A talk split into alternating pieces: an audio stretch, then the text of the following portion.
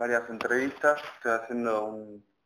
Mira, vamos a hacer una cosa, porque yo, tras que no veo un carajo todavía con la contraluz ese, vente para acá, agarrate una silla de por ahí. Lo que quiero evitar es esa luz. Así que bueno, es un poco sobre la historia de la radio, los comienzos. ¿Quiere que le corra el- No, no, no, está bien, está bien. los comienzos, sus comienzos?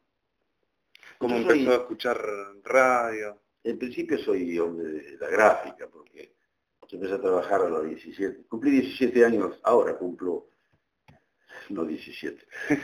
Eh, Ojalá, ¿no? El 20 de diciembre. Cumplí 17 años y empecé el 23 de enero a trabajar en el diario. Tenía 17 años recién cumplidos. Y trabajé en el diario eh, cuando era cronista me tocó el servicio militar. ¿En los comienzos del diario?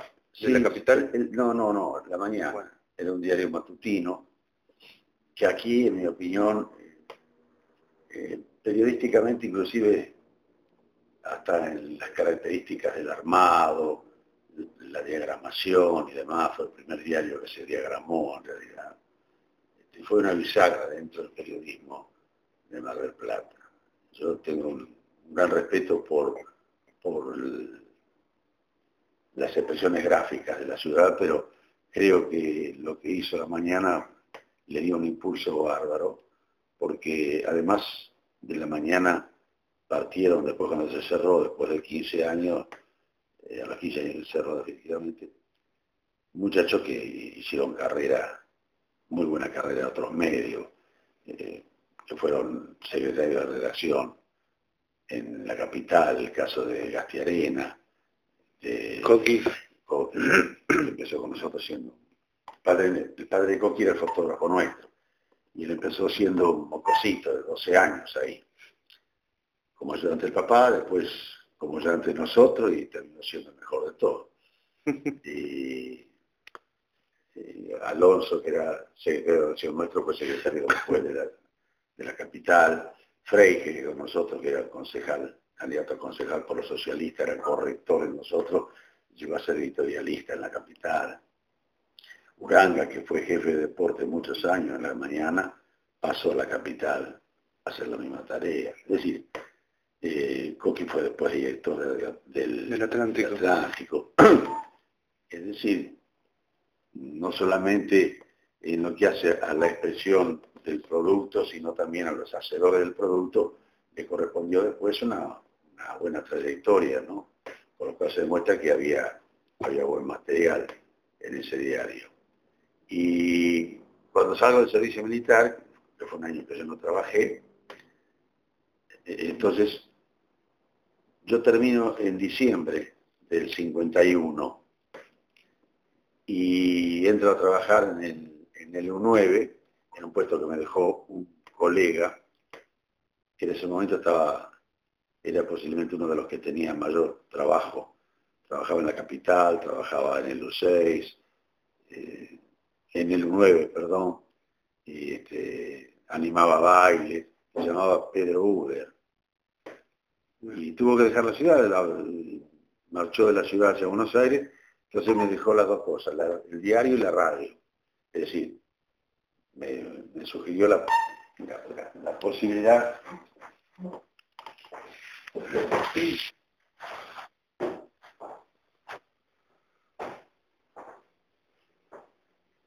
La, por el micrófono acá.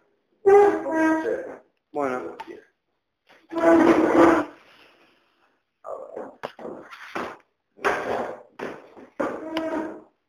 Me sugirió la posibilidad de que aprovechara las vacantes que él dejaba, a ver si quería. Y yo, como enamorado de mi diario, yo en el diario trabajaba en redacción. Ese director quería que trabajara en redacción, que era Julio Ángel López Pájaro, tío de Julio Ricardo. Un tipo que es bueno que conozcas también, el diario tenía una marcada tendencia política. Había sido profesor para eso, pero oficiosamente era peronista. Eh, pero la, conducción del diario durante los ocho años que duró como expresión peronista, porque en el 55 vino la revolución, eh, estuvo dada por, una, una notable este, muestra de, no te digo de equidistancia porque no, no lo podía hacer en el momento que era decididamente partidario, pero con una, una objetividad que otros medios en la misma situación no alcanzaban. A punto tal que te mencioné Antonio Freire, que era un gran periodista y una gran persona, era candidato a concejal socialista en un acto comicial municipal y trabajaba con nosotros. De manera tal que entonces eso está demostrando que había cabida para, para distintos signos políticos, ¿no? Eso en la mañana. En la mañana. Ahora hay un diario que se llama La Mañana, de Neuquén.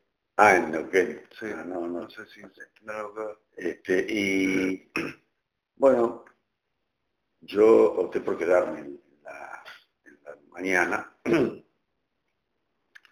donde fui secretario de redacción, y de- después se produce el cierre cuando viene la comisión liquidadora después de la, de la revolución, y a mí me, me retoman para jefe de deporte. Pero en la radio inicio en 1951, en diciembre de 51. La radio se había habilitado como filial de Radio Belgrano, porque Yankelevich fue un, visionario de la, de la radio argentina y de la televisión, pero además con un gran sentido comercial. Por ejemplo, en la provincia de Buenos Aires no había muchas emisoras. Entonces él colocó una filial en Mar del Plata, que con eso tenía un gran aporte de la zona veraniega, ¿no es cierto?, costera. Pero otra la ubicó, por ejemplo, en Azul, con lo cual tenía ascendientes sobre todo el centro de la provincia de Buenos Aires, a punto tal que como era la única radio en todo ese sector, estaba la hora de Tandil, la hora de Tres y esa emisora redituaba. Después con la atomización de la radiodifusión, eso llegó a ser más, más difícil para concretar como buen negocio. ¿Te das cuenta? Acá en Mar del Plata en la actualidad no sé cuántos, cuántas decenas y decenas de FM debe haber. de Eso atomiza. 70 son. y son más. Eso atomiza por completo el mercado publicitario, que no se agranda por el hecho de que se, se, se aumenten los medios. Al contrario. Es una, re- una repartija nueva que se hace, acotando, acotando inclusive las cifras que podrían dar lugar a un sistema como el que rigió durante muchos años, que es evidentemente el que permitió que tuviéramos las grandes emisoras que tuvimos, con cadenas, cubriendo luego todo el país, pero grandes emisoras con filiales que a su vez también justificaban la presencia de un medio en un determinado lugar, porque que a mí el medio me conecte con Buenos Aires en los horarios centrales, para decirme que ese, en ese horario central se difunde a todo el país, que se rompió un caño en Villa Ortúzar, a mí me importa tres días, Claro. Sí, no. ¿te das cuenta? Y lamentablemente en ese aspecto Mar del Plata ha tenido eh, las consecuencias de haberse manejado con mucha gente fuera de la ciudad. Es decir, aquí durante muchos años fue independiente emisora atlántica, que se inicia en el 26. Pero después pasa a la cadena de Jaines, de Radio El Mundo. Y ya es cadena, mediodía y en los horarios centrales de la noche, Claro. y la conectamos con la cadena gigante, bla, bla, bla, bla, azul y blanca. Y los medios locales, mejor dicho, la comercialización y todo eso se encontraba totalmente desposeída de la posibilidad de hacer uso de ese medio durante los, los horarios picos. Por eso, Jean Levy también pone aquí una radio. Cuando Radio del Mundo tiene una, una, una filial de Mar del Plata, Jean Levy pone una filial de Radio Belgrano en Mar del Plata. Y lo ponen en diciembre del 47. Y las dos son filiales. Yo entro a trabajar en el 51. El U6 y el U9. El U6 de, de Radio El Mundo, sí, de la editorial Jaime, y el U9 de Radio Belgrano. Llega el gobierno de, de Frondizi con él la privatización. Y entonces el U9 alcanza la gran ventaja que significó el hecho de brindarse durante las 24 horas, durante todas las horarios de transmisión, a la ciudad. Y hay un impulso. Y además, yo he trabajado en la totalidad de las radios de Buenos Aires con la asociación de Radio Rivadavia con la que trabajé sin relación de dependencia, pero muy esporádicamente en algunas transmisiones. En todas las de acá y en algunas otras de otros lados. Y la mejor radio que yo trabajé fue la, la del año 58 al 69, de L9 privada, ya privada, que disfruta de ese beneficio en el orden local, de saber que está permanentemente en contacto con lo local.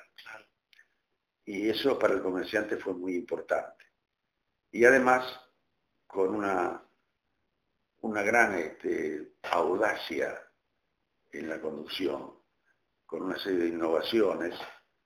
Yo, por ejemplo, nosotros empezamos con las transmisiones deportivas. A poco de privatizarse, se constituye una, una este, organización encabezada por un locutor, Carl Leclerc, a la que la radio le otorga la exclusividad en materia deportiva. Y con Miguel Alfieri, Miguel y Jorge Alfieri, pero Miguel sobre todo, con Miguel Alfieri y Jorge, que era jovencito, y Adalberto de Chiarelli, nosotros nos hacíamos cargo de todo. Había una tira diaria, transmitimos automovilismo, transmitimos boxeo, no transmitimos fútbol, sino muy esporádicamente, en ocasión de algún campeonato argentino, y nada más. Y... ¿Eso en qué año? Más o menos. Todo se produce en la década del 60. Eh, donde... Cuando recién empezaba Canal 8. Claro. Más o menos. ¿Alfieri entra ahí a Canal 8 o más tarde? ¿Jorge? Sí. No, más tarde, mucho más tarde. la gente nuestra, entré yo a Canal 8, en la oportunidad del aniversario de Canal 8, que la radio a mí me encomienda representarla para hacer referencia a eso en un, en un micro de dos o tres minutitos de pantalla. Y a raíz de eso, en una agencia de publicidad del tío Enrique, eh, Oscar Espinosa, que había popularizado una, especie de pandilla juvenil, de la cual, entre otros, aparece Manuel Rego, el concertista de piano, una figura de relieve internacional, formaba parte de, esa especie de pandilla. ¿Y hacían radioteatro? No, no, eh, era, era simplemente, eh, sí, sí, esas cositas eh, menudas. Este, era el se llamaba el Club de Norma y Susana que se difundía por el U6, por la emisora atlántica. Y Espinosa me ofrece a mí un... Coincidentemente se empezaba a expandir Isaura, que había tenido hasta entonces simplemente gravitación en Bahía Blanca, en el sur. Se extiende hacia el norte y como punta de lanza toma Mar de Plata y arrancamos con un, micro que se llamaba Isaura en el deporte. ¿Eso que es una radio? Isaura. No, Isaura una nafta. Ah. es ahora es 3 G3, no sé cómo. Este, y, se, y que era el aceite. ¿no? De, una, de una refinería de Bahía Blanca. Y... ¿Usted nació en Bahía Blanca? No, yo no. nací acá. Ah. Nací acá en Bahía Blanca. Y había empezado un micro que iba ni siquiera en cámara porque era mediodía, en off, con plaquitas, se trabajaba con placas. Y el primer acuerdo fue por un mes y al mes se hizo por tres meses en horario de la central, la 21, ya en cámara, con cámara, y duramos tres años. Y como una evidencia de la forma en que se trató al mercado marplatense, las grandes campañas de publicidad las manejan las agencias que son capitalinas, porque las firmas son nacionales o multinacionales.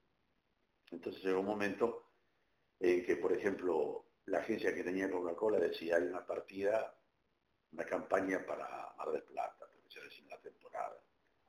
Entonces, ¿qué hay a las 20? Y a las 20 va Operación que era un espectáculo de primerísima línea. No, no, no era, una especie, digamos, de, carrusel cómico con Olmedo. Porcel y toda esa gente. La producción de los sofobis. Bueno, que vaya ahí la publicidad. ¿Hasta qué hora? Hasta las 21. ¿Y a las 21 qué hay? Hay un programa local, noticioso local y después un programa local. Y en el 10, no, en el 10 está este, una serie. Vaya al 10.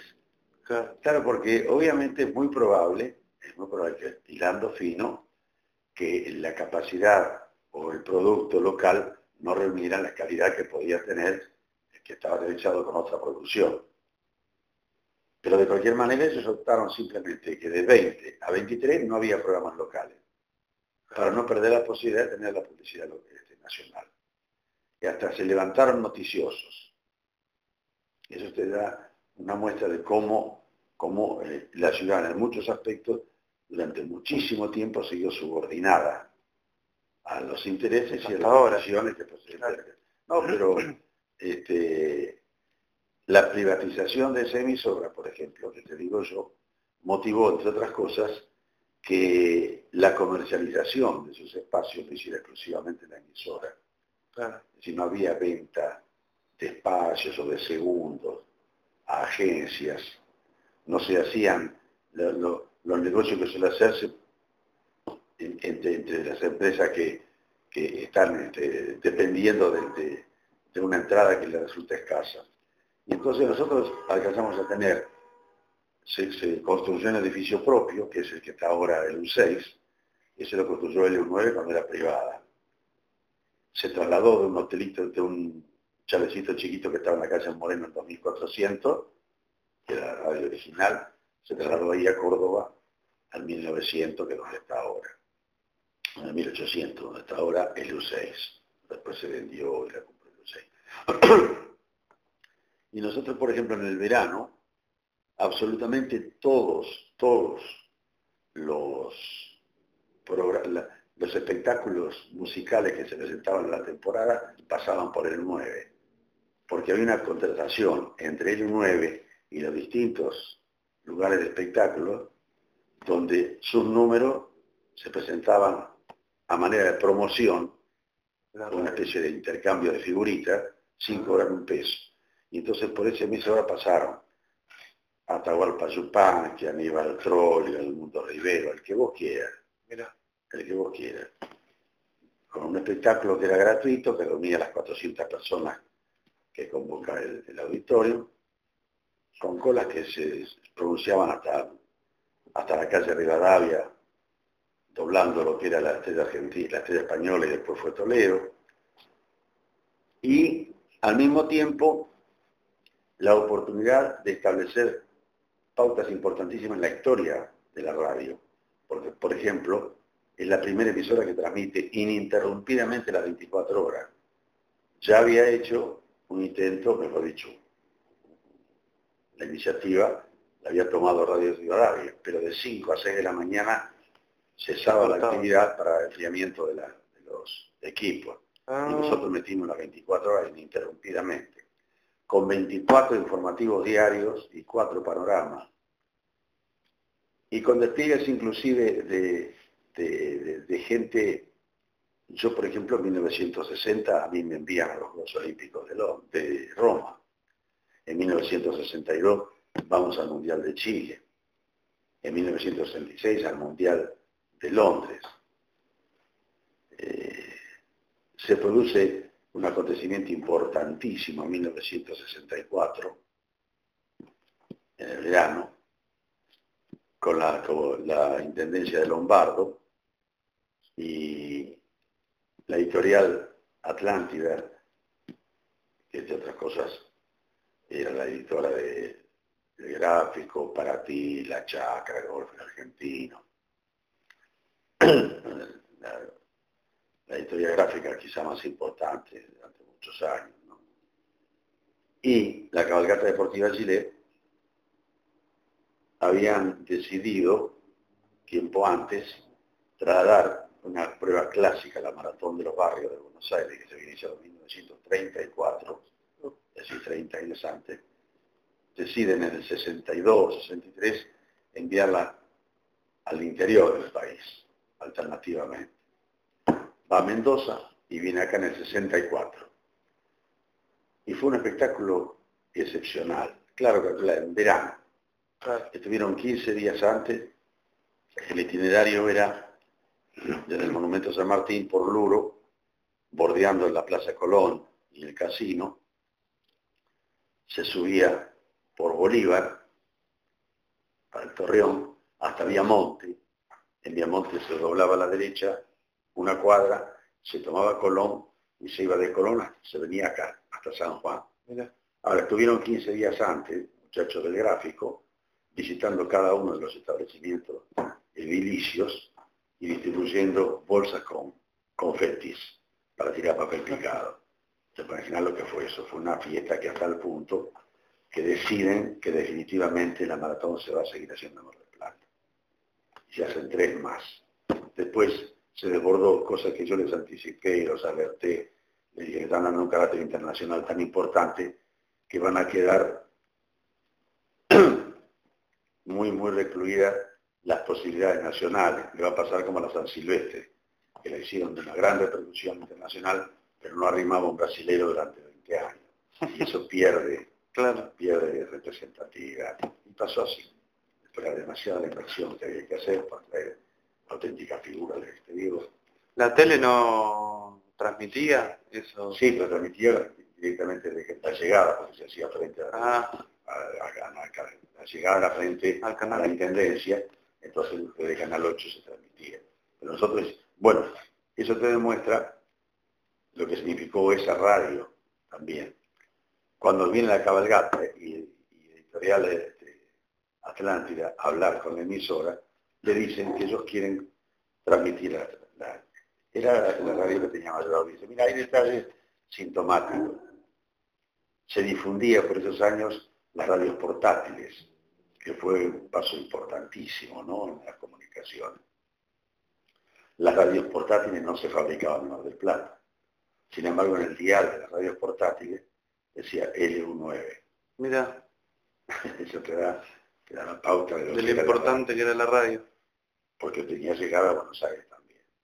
Entonces, cuando vienen a comercializar, que quieren comprar el espacio, la radio que no le vendía espacio a nadie, dada la importancia que tenía, lo que significaba que fuera esa la radio que transmitiera para todo el país, porque estaban cadenas varias radios de la capital federal, inclusive. Entonces decide que sí, bueno, que le vende el espacio a X dinero. Entonces, se sigue hablando, dice, nosotros vamos a tener un equipo con que no, no. La transmisión se hace con la gente de la radio. O sea, la radio lo que vendía era el espacio. El producto lo fabricaba la radio, con su gente. Entonces transmitimos nosotros la Con la gran suerte que la ganó Waldo Suárez en una final reñidísima frente al argelino Amer Amur, que le había ganado a Suárez ese año en la San Silvestre y en la corrida de las playas en Montevideo. Entonces esto fue como una especie de revancha.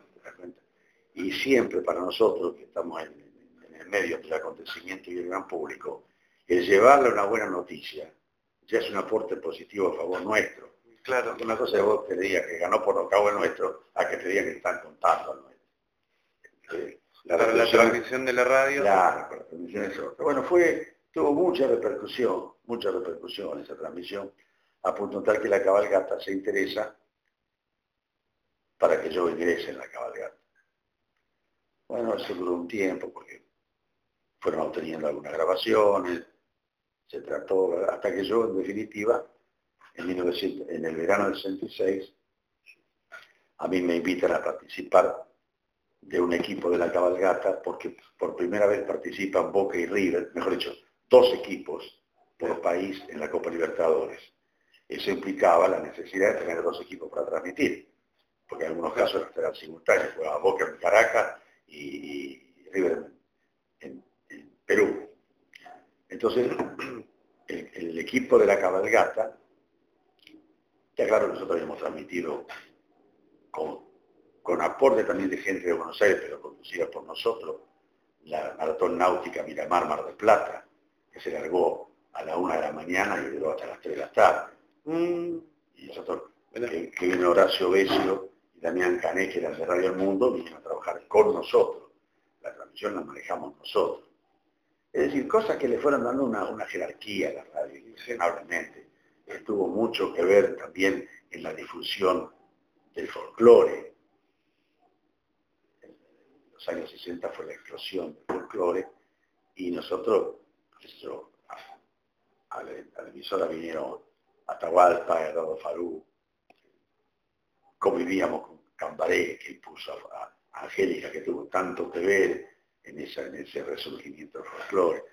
Y todo respaldado por, por, las emisoras locales, pero con la diferencia de que el UCE tenía, ya te digo, esa dependencia con el con, con Radio del Mundo. Y nosotros la como queríamos. Bueno, yo fui a trabajar con, con Radio, Radio Libertad, que estaba en ese momento la, la cabalgata, y el equipo lo formaban eh, Ortega Moreno, el relator, y, y Horacio Ayelo, el que después decía a la derecha de su pantalla en televisión. Había sido jefe de deporte Clarín y, trabajaba de comentarista en Libertad. Y yo fui, a mí me contratan para hacer la primera conexión. Y resultó la campaña de Racing. Mira. Como como la mayoría de las emisoras le escapaban a Fioravanti y a Muñoz. Si el partido principal iba a Fioravanti y Muñoz. Y después se buscaba siempre un segundo partido, y entonces la cabalgata iba al segundo partido. Consecuentemente, la primera conexión era el partido principal. Y la primera conexión la hacía yo. Entonces, ¿qué pasaba? Durante toda la campaña de Racing, yo creo que, y mira, no sé, pero los tres primeros partidos, no porque con Racing no, no sabía qué iba a pasar, cuando empezó a andar más o menos bien, empezaron a llevar la Racing, yo iba a Racing. Creo que el único partido que yo no transmití de Racing, bueno, de la conexión, fue este, River Racing de la segunda rueda, que ahí sí, por muy, muy importante, fue también la cabalgata. Pero si no, hice toda la campaña de Racing. Mira, ¿y la cabalgata que era todos los fines de semana? La cabalgata tenía un equipo propio. La cabalgata tenía un equipo propio que constaba de el equipo de Radio Libertad, de fútbol, en boxeo, eh, transmitía, bueno, después se formó con Ulises Barrera. Ah, la cabalgata se llamaba el programa. La cabalgata deportiva Chile era la empresa ah. que tenía la era una, una cabalgata que estaba en todo el mundo, particularmente en América y fundamentalmente en Estados Unidos. Entonces, era, una institución. Se hacía cargo de los sueldos, se hacía cargo del pago de los espacios, de los viajes, de todo. Era poderoso. ¿Menos del contenido? ¿O el contenido del programa? No, el contenido del programa lo determinábamos, lo, claro. producíamos los programas, ¿no? Bueno, y entonces al año siguiente yo tuve la suerte que la cabalgata decide agrandarse ya no ir al segundo partido, sino agrandarse definitivamente. Y me contratan a Fioravanti, que era, seguía siendo el más prestigioso, a pesar del avance ya pronunciado de Muñoz, que lo llega a en la audiencia. Pero era el más prestigioso, Fioravanti. Y cuando tiene que elegir comentarista, me dicen a mí. Entonces yo paso a ser el comentarista central. Pero seguía trabajando en el U9 porque nosotros, eh, que eso también se lo debemos a un hombre del interior, un hombre que de apellido Reja, que fue el último director que tuvo Radio Mar del Plata cuando dependía de Radio Belgrano. Y que se queda ahí. Y los últimos meses de su gestión nos nombra a Miguel Alfie y a mí integrantes del informativo. O sea, los que hacíamos deporte, que no teníamos claro. dependencia, que trabajábamos, digamos, cobrábamos lo que, lo que trabajábamos, pasamos a la planta, a la plantilla del personal, integrando el, informativo. Y cuando viene la nueva conducción, ya privada, le da un impulso enorme.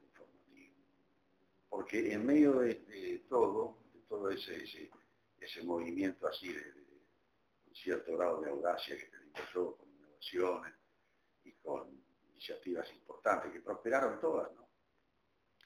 Estaba la figura del director artístico, que un hombre de mucha experiencia en Buenos Aires, que ha sido director de cine, eh, y que era Enrique de Tomás, Wii, el seudónimo de él que fue un tipo muy, muy bohemio, muy desinteresado, talentoso, que era el que proponía cosas como director artístico. Y la dirección, que la ejercía Evaristo Marín Palmero, de nacionalidad uruguaya, que después se nacionalizó argentino. Que después tuvo a cargo de la radio en el 9. Marín era el propietario, era, formaba parte de, los propietarios y ejerció la dirección desde el comienzo. Desde el comienzo. Un hombre que no sabía de radio, pero tuvo una, gran inteligencia para estimular toda iniciativa que le pareció factible. Y todas le dieron el resultado a punto de tal que puso la radio en el lugar que alcanzó. Eso es importante consignarlo, porque después, como la radio tenía una duración de 10 horas el otorgamiento de la onda, no se le renueva. Y con lamentables consecuencias, porque no se le renovó y la nueva empresa,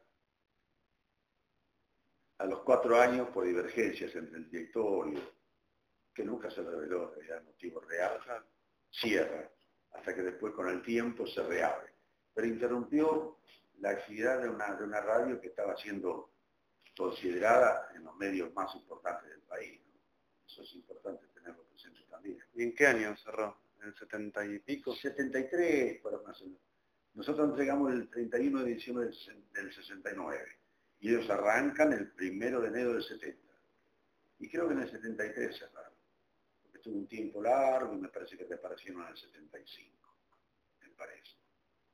Después trabajé en la bueno, eh, hasta el punto que después... Bueno, bueno, pero a todo esto yo estoy trabajando en Buenos Aires, pero sigo trabajando en informativo. El informativo tenía un turno y medio. Entonces había llegado un arreglo que cuando yo estaba acá trabajaba en informativo, pero se tenía que viajar por la radio.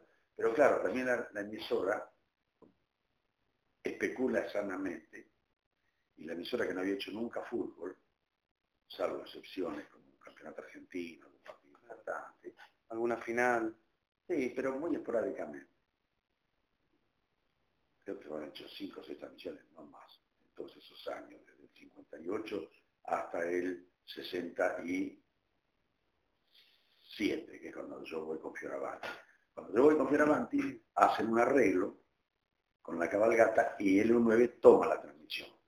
Pero la toma a la transmisión que la hacen Fioravanti y que Truco es el comentarista. Y Truco era personal de la radio. Claro. O sea, no aparece tan, tan descolgada la cosa. La radio sí, conecta, pero su, su hombre está ahí, eh, y en un puesto que después del de Fioravanti era el más importante. Entonces, seguía incrementando su, prestigio, digamos, ¿no? Entonces después arreglé, estuve trabajando un año, dos años así, y dije, mire, yo estoy perjudicando a mis compañeros, porque si la radio no me dice nada, pero puesto que yo digo, sin, cubrirlos, cubren mis compañeros, todos mis compañeros se portaron pero maravillosamente, maravillosamente. En particular, eh, Tarifeño, que es el jefe, Horacio Tarifeño, que hace poco vino a presentar un libro acá, a la feria, ahora está radicado en Neuquén, donde es originario. Este, y otros, y los, restantes muchachos informativos que me cubrían los horarios. Entonces hacemos una regla, mientras yo estoy en la ciudad, voy por una determinada cifra. Y hasta el punto de cuando después tienen que indemnizar a todo el personal, yo ya había renunciado, seguía trabajando, pero los libros. Y a mí se me indemnizó como si estuviera en el libro. Yo tengo con la emisora ese reconocimiento de la... Creo que le aporté, porque lo hablamos mucho de eso, ¿no? después de hablarlo mucho fue que tomamos esa decisión. Yo les dije, yo considero injusto que no se le renueve a ustedes la onda, que han hecho la mejor onda. Pero usted, dice el que estaba hablando, que era el director, mm. usted se va con una fortuna. Estos 12 años han hecho una fortuna. Y yo creo ser parte de los muchos elementos que ustedes contaron para hacer esa fortuna. Entonces es cierto, yo no estaba trabajando bajo dependencia. Claro. seguía siendo representativo y estando acá trabajaba. Me entregaron la, la plata ahí. Sí, sí, sí. Es más, manejé un anticipo y me lo dieron en ese momento y, a los 3, 4 meses me cuando se cerró pagado se dieron cuenta sí, que tenía razón. Esa emisora, mira, nosotros fuimos los primeros que hubo acá con tarjeta de crédito en los, comercios, porque la dirección de la radio creó una mutual para la que puso 100 mil pesos, que sería como poner ahora más de un millón de pesos de capital. Sí. Entonces nosotros íbamos a los negocios y nos descontaban a fin de mes. Pero se hacía cargo la radio. Es una mutual para, con una gran, una gran capacidad empresarial, ninguna duda. ¿no? Eh, sé que había levantado plata la radio. Sí, sí, sí. Sí, se ganaba plata. Y a nosotros desde las 11 de la mañana hasta las 2 de la tarde no se pasaba una, un disco, no se hacía absolutamente nada más que pasar publicidad, pero publicidad con jingles. Claro. Entonces una animación permanente, dejado de tiempo, este, la cantidad de gozo, el móvil que te decía en la, la, la playa de pero el móvil lo hacíamos claro, no había todavía la, capacidad este, técnica y ahora, de equipamiento, era todo. Nosotros, para que tengas una idea, yo me apasiono hablando de lo nuevo porque tengo la necesidad de demostrar lo que era esa emisora para justificar que yo diga que fue la mejor emisora que trabajé. Yo trabajé 12 años en Radio Belgrano, haciendo los programas centrales, de 8 a 12 del mediodía, con Martín Fierro ganado, de la mejor radio que trabajé en radio. Fui el primer jefe de deporte de Radio del Plata. Trabajé en Radio del Mundo, trabajé en todas las radios. Obviamente en lo mío, ¿no? Claro. Este, salvo en, los programas ómnibus donde tocaba otros temas, y, porque eran, esos magazines, me dicen, esos programas donde hay varios columnistas y algunos que están toda la mañana, entonces tocas algunos temas con, con el, con el y demás. Yo trabajé con Betty. Mirá, con las mujeres, por ejemplo, yo trabajé con Pinky, con Betty Lizardi, con eh, Telma Stephanie, con China Zorrilla, con todas. Y con Metilizal eran dos horas que estábamos los dos solitos ahí charlando, el programa obviamente lo conducía ella. Este, con Colomba, con Dios y María Santilla. De las mujeres que ninguna, ninguna de trabajar. Este, y, y no, no, no, no, encuentro una radio que haya hecho, que haya logrado hasta socialmente lo que logró. Nosotros transmitimos a, Kennedy lo matan a las 14.13, a las 14.13, y a las 14.30 nosotros en el informativo estábamos hablando con la Casa Blanca. Mira. Que en castellano nos estaba diciendo lo que había pasado. ¿Por qué? Porque Gastiarina se ve con porque Gastiarina no hacía micrófono, pero estaba, en la atrás en la producción. la producción, la producción y, escribía. ¿Redacción hacía? Claro, hacía redacción. De la tarde estábamos todos, y escribíamos todo pero las cosas importantes, importantes se tiran. Con nosotros trabajaba ayudante de Win, era un muchacho que después se fue a Buenos Aires, a la principal agencia de publicidad, y de ahí lo contrata Mariano Perla para la agencia F de España, y al poco tiempo se va a España y fue el número uno de la cadena SER. No, había una gente que no, había un... no había profesionales. María de la A era, era, colaboradora para programas del 9. No, no, no, era, María Teresa Robledo. Y muchos se fueron a Buenos Aires. Muchos se fueron a Buenos Aires, triunfaron allá. No, esa radio estuvo en un momento determinado, para que tengas una idea, a Brizuela Méndez, a Orlando Marconi, a Julio Vivar, a Aguirre Mencía, a Vicente Chumilla. Vicente Chumilla es el padre, el padre de, Silvia. Trabajaba con nosotros en el diario. Tiene una anécdota tremenda trabajaba con nosotros en el diario, era un bohemio. Y vivía en el diario, tenía piecita en el diario. Ah. Y un día llega una chica hermosísima, que la habían consagrado reina del viajante. Me decía la reina del viajante. Y él le hace la nota. Y sale publicado en el diario, con tan mala fortuna, antes la conclusión del diario era distinta, era sobre el plomo caliente y cosas. Que sale en la nota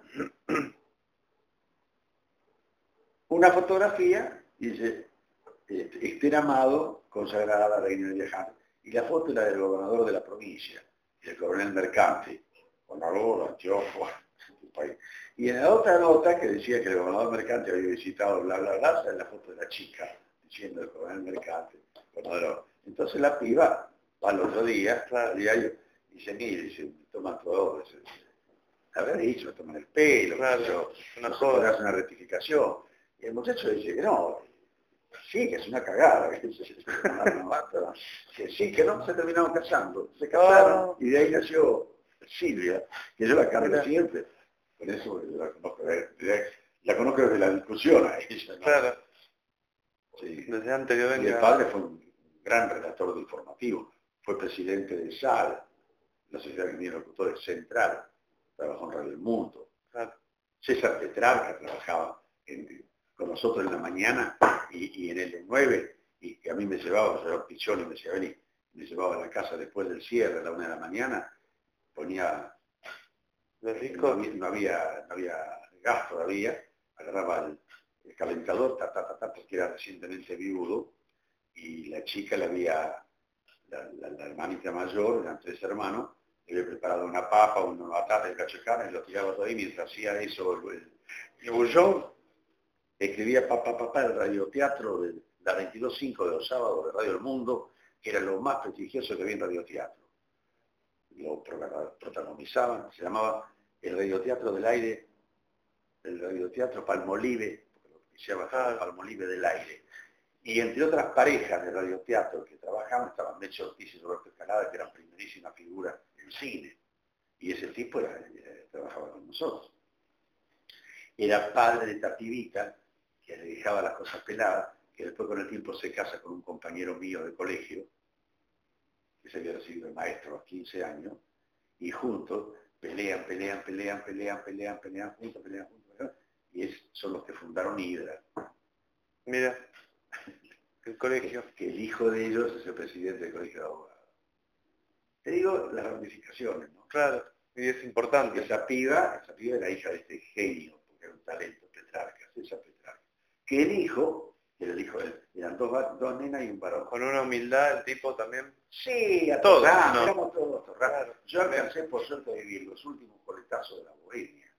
Nosotros terminábamos de trabajar. Yo estudiaba, yo estaba en el tercer año y terminábamos, yo terminaba, terminaba el diario a las 12 de la noche. 12, 12 y media se terminaba el diario porque queríamos aprovechar la salida de los cines. Entonces, y antes estaba trabajando toda la tarde y toda la noche. Y salías a tomar algo o a comer. Claro. Y yo a escuchar lo que sabía. Y como por suerte todo el mundo me apadrinó, porque yo era uno más, no era, no era, no era ni el pibe ni nada, yo era era uno más, yo me ponía en el lugar que me correspondía. Claro. Nosotros trabajábamos con un tipo que había tenido ya tres surmenadas, estaba más loco que una cabra. Pero sí, por decirte que entraba a trabajar a la mañana y cuando se empezaban a llegar nosotros iba a la mierda, ya estaba medio técnico. Le decíamos al hijo que tenía esa época 65, 70 años. ¿Cómo le decían? El viejo le decíamos, el Pelín. Ah, el Pelín. El apellido, apellido, apellido ilustre en, en el periodismo argentino. Él era... Jorge... No, es Eduardo, Jorge, hay varios, ah. son todos parientes. Este era este, Jacobo Arperí. El primo de él cuando vino la revolución, ahí tenés, por ejemplo. Ese tipo explicaba los alcances del segundo plan quinquenal. Todos los días, a la mañana venía, pum, pum, pum, hacía una página con eso, cuando salió el segundo plan quinquenal. Y con los años, después nos enteramos, eran una familia bien. Tenían una casa en la Loma del Colón, de esas casas fatosas. Ahí tenía escondida gente, escondida gente que se piantaba para Montevideo porque andaba mal con el gobierno, ¿verdad? Y a esa gente, a esa gente, la gente de acá le daba guita para que le llevara a los que ya estaban allá exiliados. Entonces el viejo, que era un timbero de la gran puta, lo veíamos que andaba de traje, como todo porteño, y en alpargata, y ese cada día más loco. ¿Sabes con el tiempo nos enteramos por qué? Porque como él se escolaseaba todo, se ponía alpargata para que no lo dejaran entrar en el casino. Ese trabajaba en el diario ultra peronista, y no sabíamos, sabíamos que era Contreras hasta que lo parió. Pero López Pájaro no decía nada. López Pájaro era borrachín, mujeriego, iba al cabaret, se mamaba como un loco, pero era en ese sentido honestísimo. Se fue, se fue después de muchos años. Con decirte que cuando vino la revolución, te podés imaginar, ni lo rajaron, se fue a la mierda solo, lo llama Teganini. para trabajar con él, que es el dueño de la capital. Y él es el que lo orienta en la, modificación sustancial, porque lo que Pájaro era gráfico, era linotipista. Pero después políticamente se metió en, el periodismo, el hermano era presidente del Ciclo de Periodista Deportivo de Buenos Aires, José López Pájaro, que es el papá de Julio Ricardo. Julio Ricardo es López Batista, de apellido. Bueno, ya te digo, este, yo tuve dos amores, es decir, tengo tres amores. Y si lo extiendo a Buenos Aires tengo, sí, tengo, tengo la mañana y, el 9. Y yo fui director artístico de los 6. ¿eh? Mira, cuando vuelvo de Buenos Aires, bueno, con el tiempo pasa, bla, bla, bla. En esa época no había disputas así entre radios o personales. No, era, era, así. Cuando aparece... Porque trabajaron, casi todos trabajaron en todos los medios. Sí, pero, pero se produce algo muy importante. Durante años, durante años, ejerce una, una, primacía total y absoluta la única radio, la decana, el U6, y la capital, el diario decano. Casi simultáneamente, diciembre 47 y enero 48, surgen el U9 y la mañana. Obviamente es una cosa natural. Los mayores, los grandes, porque había mucha juventud en esos lados, tienen ciertas reservas y hacen cuerpo común, porque muchos trabajaban en los dos lados. Claro. Gaudini era el señalador del deporte y era jefe de deporte de la capital. ¿Te das cuenta? Después, con el tiempo, con Ramírez pasaba lo mismo. Este muchacho Buder que te digo, lo mismo. Este, el, que leía el informativo en la capital era secretario de redacción de la en Radio Atlántica era secretario de redacción de la capital. Entonces cuando surgen los otros medios, hay un enfrentamiento. Claro. Yo te podría dar páginas de la capital, acá en el, el 25 de mayo del 57, pelean Selpa y Saco por el título de campeón argentino y sudamericano mediano de selva. Es la primera vez que se pelea en el interior. La, mañana, la mañana, mejor dicho, la capital saca un aviso pagado por LU9, donde dice que sensacional combate va a ser transmitido por el U9, bla, bla, bla, bla. Las dos radios transmitían boxeo. Yo regresaba para el U9 y, el Gordo Ramírez regresaba para el U6. Las dos transmitían. Pero en la capital de esa página que yo te puedo mostrar, salió un aviso pago por el U9. Y al mismo tiempo hay un recuadro, un recuadrito, que no es un aviso, es una información, que dice transmitirá la pelea de los seis. Ah. Como el otro está agarrando el aviso, por lo menos por dos transmisiones. Decir lo que quiera de las dos, calificadas si querés, pero tenés que informar que son las dos. No, no, no. La llegada ahí y todos los elogios eran para eh, la capital para el UCE. Claro, está tirante. O sea, bien, Ahora, eso no impedía que entre nosotros existiera una relación. Yo con el gordo Raúl fuimos siempre, digamos, uno en un lado y otro en otro. Pero cuando, cuando Gaudini decide dejar de, ser este comentarista deportivo, que agarra la gerencia de la capital, el gordo me viene a buscar a mí. Y me dice, mira, se va Gaudini, yo creo que vos sos mi comentarista. Y trabajamos un mes, porque Marín, que recién agarraba la radio, yo le dije, mire, digo, nosotros no hacemos fútbol, me llaman para hacer fútbol, sí, vaya, si nosotros no hacemos. Después lo llevaron. Ya una cosa, están saliendo los dos tipos por ahí, salen bien, luego le vas a dar el tuyo para que salgan, para que no salga un poquito menos. Entonces dije, si, si, está acá, no puede estar allá. Era la lógica.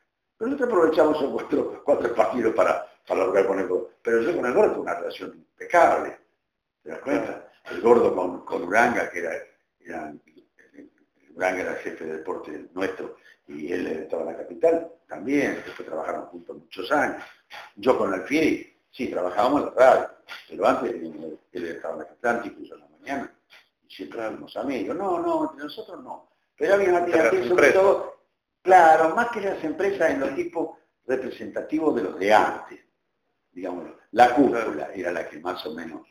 Pero surgía todo porque en definitiva, lo que tenían predicamento era lo de los diarios, era de la capital. Porque yo creo que, aún siendo muy importante lo, radial, en esos años, Lo mayor residía en, el periodismo gráfico.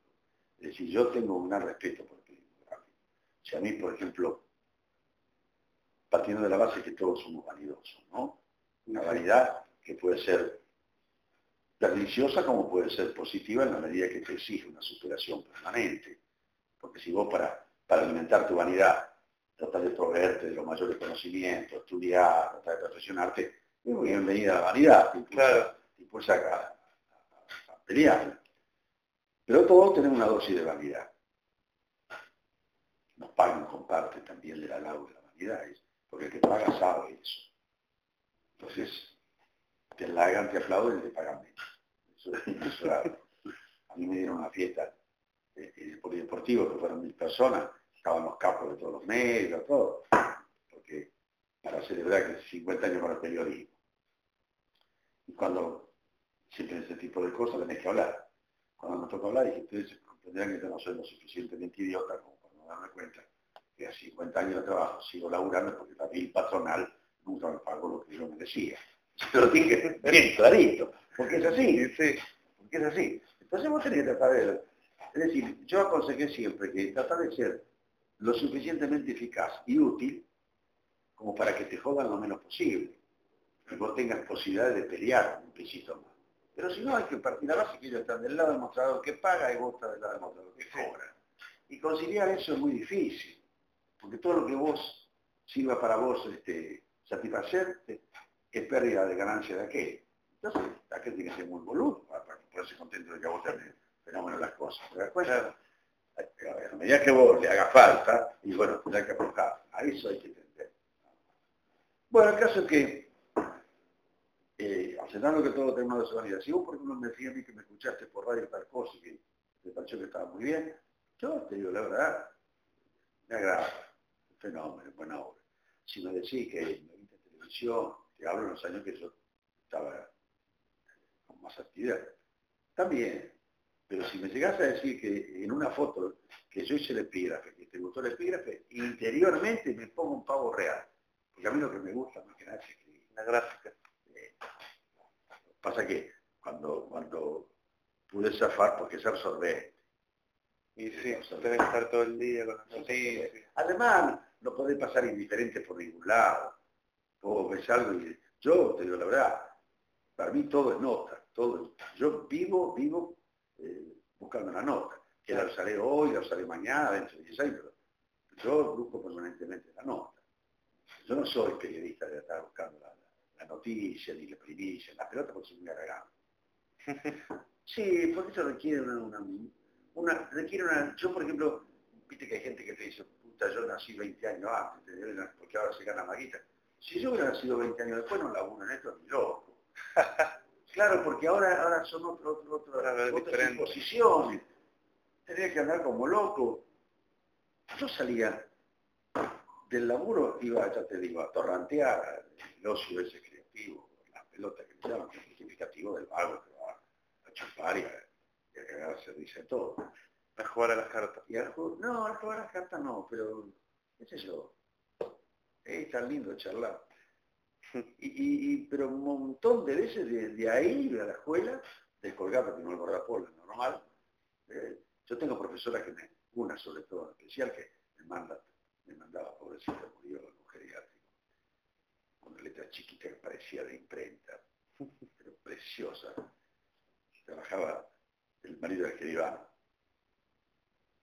Y me decía, te, te recuerdo siempre, eh, somnoliento, somnoliento no, dormido, yo iba dormido, dormido. No teníamos muy buena relación. Bueno, este, y, pero después me iba, me iba, me iba, cuando dejé de estudiar, cuando dejé de estudiar, echaron a la mierda por, por, falta, no sé por qué, yo terminaba y me iba a dormir. No te digo al alba porque yo siempre esquivé, me, hace mucho mal la salida del sol, no, nunca, nunca la quise. Sí, no me, no, me termina de voltear, una palabra eso, ¿no? Este, pero siempre tarde, pero yo dormía hasta mediodía o, hasta la hora que salía de la cama, porque yo estaba a las 2 de la tarde. ¿Te das cuenta? Entonces, a mí nunca me abrumó el trabajo. Yo he llegado a tener 17 trabajos en Ojo, partiendo de una base.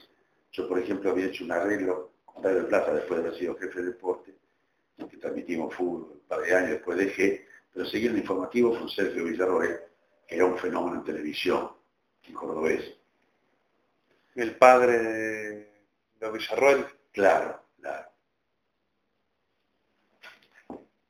Yo con Radio del Plata había un arreglo. Yo salía todos los días en informativo que iba de 7 a 8. No a las 8 entraba Radio Belgrano. Entonces lo que tenía que hacer era venir un poco antes. Quedaba cerca una radio de la otra, una que era en la Avenida Santa Fe, y Ayacucho y la otra en Arenales, en Uruguay Arenales. Que usar la plaza Vicente López y estaba muy enojado. Pero ¿qué pasaba? Si yo quería grabar, podía grabar para el informativo, pero tenía que grabar después de las 11 de la noche. Se aseguraban que estaba cubierto todo lo que había sido en la víspera. Si no iba en vivo, y casi siempre iba en vivo, porque salía de casa a las 7 de la mañana, 7 menos cuarto, de Terterley, y llegaba a 8 menos cuarto, 8 menos 20 a Radio, a Radio del Plata, laburaba con Villarroel, y me iba caminando a, Radio Belgrano, estaba de 8 a 12. Entonces yo, ahí ya te dije uno y dos. Salía de Radio Belgrano y me iba a la cancha de pelota. Porque yo, todos los santos días, de lunes a viernes, las tres horas en la cancha de pelota no me las quitó nadie nunca. Yo, algunos laburos que me decían, que, que, querés poder grabar después de mediodía o a la noche, no a la noche. Después de mediodía yo, desde mediodía a la una hasta las cuatro en la cancha de pelota. Pero yo tenía grabaciones. Es aquello, andá y fijate, mira, vení, te, voy a mostrar. Bueno, alguna figura. Y ahora voy conociendo un poco más con este trabajo que estoy haciendo. Mira, este es Jacoso. Este es utilizante, este es grabante, este vamos a pan, esto es lo que hacía sobre Este es utilizante, no, este no, le pusieron cosa al pan y el tipo. Sí, pan. No, no, esta es la petrona de Gandulfo, la, la cocinera. La petrona.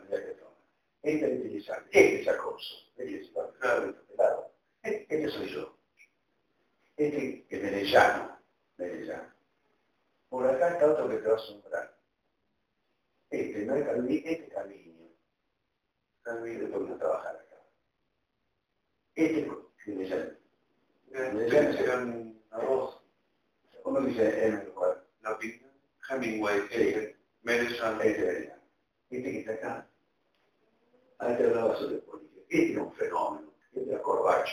Este era el 17 de octubre. En Radio del Estado, porque Radio Adrián era la cabecera de la radio del Estado todavía.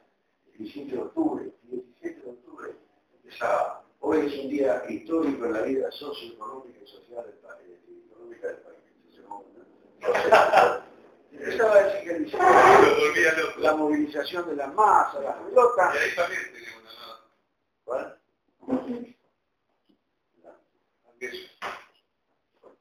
¿Esta? Sí. Ah, no, como que era pica. Ah, sí, ya. Sí. ¿Qué pasa? O ahora. Sí. ¿Y esa fue la que dicen que en el polideportivo, las que están allá? ¿Esas tres juntas? No, esa creo que es. No, ahí estamos con el choro. Esa Ah, era, sí. era lo que hacía la piba, la piba de, de Letelier, la que tiene la agencia de, disco. Sí.